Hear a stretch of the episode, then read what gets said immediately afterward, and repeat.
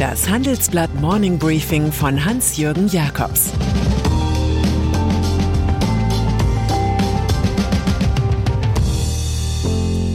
Guten Morgen allerseits. Heute ist Donnerstag, der 28. April, und das sind unsere Themen. Die Flucht des Gazprom-Bank-Managers. Putinismus lohnt sich für Ungarn nicht. Mark Zuckerberg muss durch ein Tal. Nach einer kurzen Unterbrechung geht es gleich weiter. Bleiben Sie dran. Mein Name ist Dr. Tillmann Grümenapf, niedergelassener Kinder- und Jugendarzt hier im Ennepe-Ruhr-Kreis. Die Einführung der Telematik sehe ich durchaus als Chance, aber aktuell fällt das System oft aus und es gibt viel zu wenig technischen Support. Dafür geht eine Menge Zeit drauf, in der ich die Kinder nicht genügend betreuen kann. Das muss sich ändern. Die besondere Nähe der niedergelassenen Haus- und Fachärzte ist in Gefahr. Was die Gesundheitspolitik jetzt dringend ändern muss, erfahren Sie auf rettetdiepraxen.de. Igor Wolobujew. Zu einem der meistgeschauten Videos auf YouTube gehört seit Dienstagabend ein Interview mit Igor Wolobujew. Der Vizechef der Gazprom Bank erklärt darin seine Flucht zurück in sein Heimatland, die Ukraine. Ich will mich von meiner russischen Vergangenheit reinwaschen, sagt Wolobujew.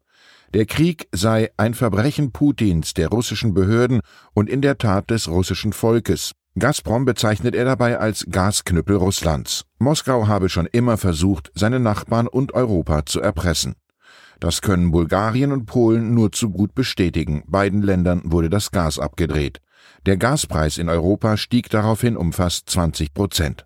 Wirtschaftsminister Robert Habeck verkündet, Deutschland hänge nur noch zu 35 Prozent vom russischen Gas ab, vorher waren es noch 55 Prozent gewesen.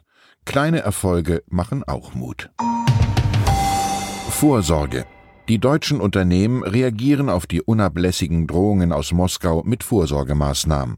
Krisenstäbe werden etabliert, Notfallpläne erarbeitet. So setzen Energieversorger zusehends auf Gasspeicher. Deren Füllstand liegt derzeit bei 33,5 Prozent.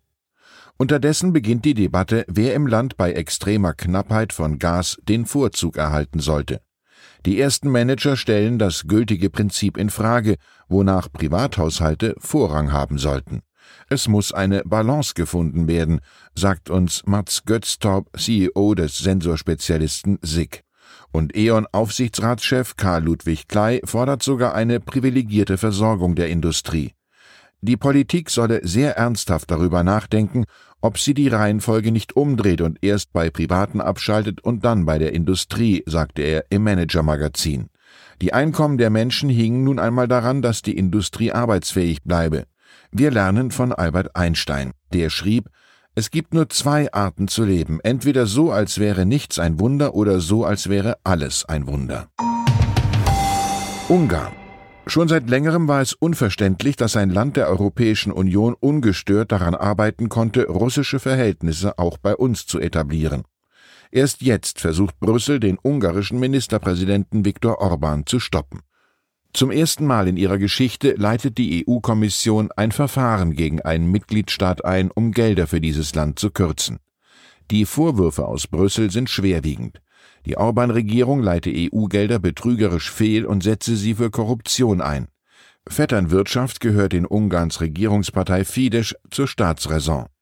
Noch kassiert Budapest jährlich knapp 5 Milliarden Euro aus dem EU-Haushalt, das sind rund 3,5 Prozent des Bruttoinlandsprodukts.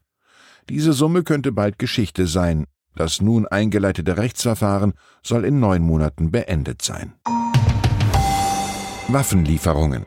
Einen Eklat zwischen Bundesregierung und Opposition wie bei der Impfpflicht wird es in der Frage der Ukraine-Kriegshilfe nicht geben.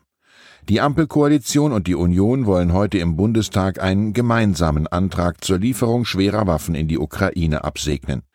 Verteidigungsministerin Christine Lamprecht hat die Lieferung von Flugabwehrpanzern des Modells Gepard aus Industriebeständen angekündigt. Auch sollen ukrainische Soldaten auf deutschem Boden ausgebildet werden. Munition für den Gepard soll aus Brasilien kommen. Offen ist noch, ob es eine Einigung über eine geplante Grundgesetzänderung für das 100 Milliarden Euro große Sondervermögen der Bundeswehr gibt. Mieter. Die Börse scheint in einem Zustand der erschöpften Verzweiflung zu sein, in der kleine Hoffnungssignale zu großen Sprüngen führen. So war es gestern beim Facebook-Konzern Meta Platforms. Die Zahl der täglich aktiven Nutzer von Facebook stieg in den ersten drei Monaten des Jahres 2022 leicht an, was die Aktie nachbörslich um 20 Prozent nach oben rauschen ließ. Die Anleger ließen unter den Tisch fallen, dass das Imperium des Mark Zuckerberg so schwach wuchs wie zuletzt beim Börsengang vor zehn Jahren. Eingeschränkte Werbebudgets der Firmen und neue Datenschutzregeln von Apple waren der Grund für die Entschleunigung.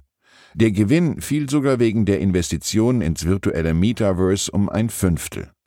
Am Tag zuvor hatte schon Google, die Nummer eins der Online-Werbung, enttäuschende Zahlen vorgelegt. Auch digitale Wunderknaben müssen offenbar einmal Pausen einlegen. Veranstaltung. Was macht New Work aus? Wie arbeiten wir in der Zukunft?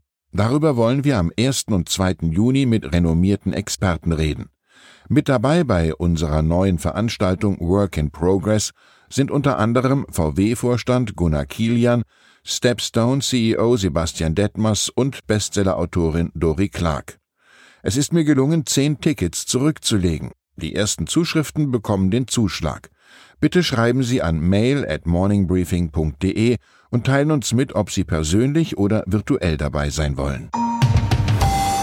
Juwelen und dann ist da noch der größte Diamant der Welt, genannt The De Beers Cullinan Blue.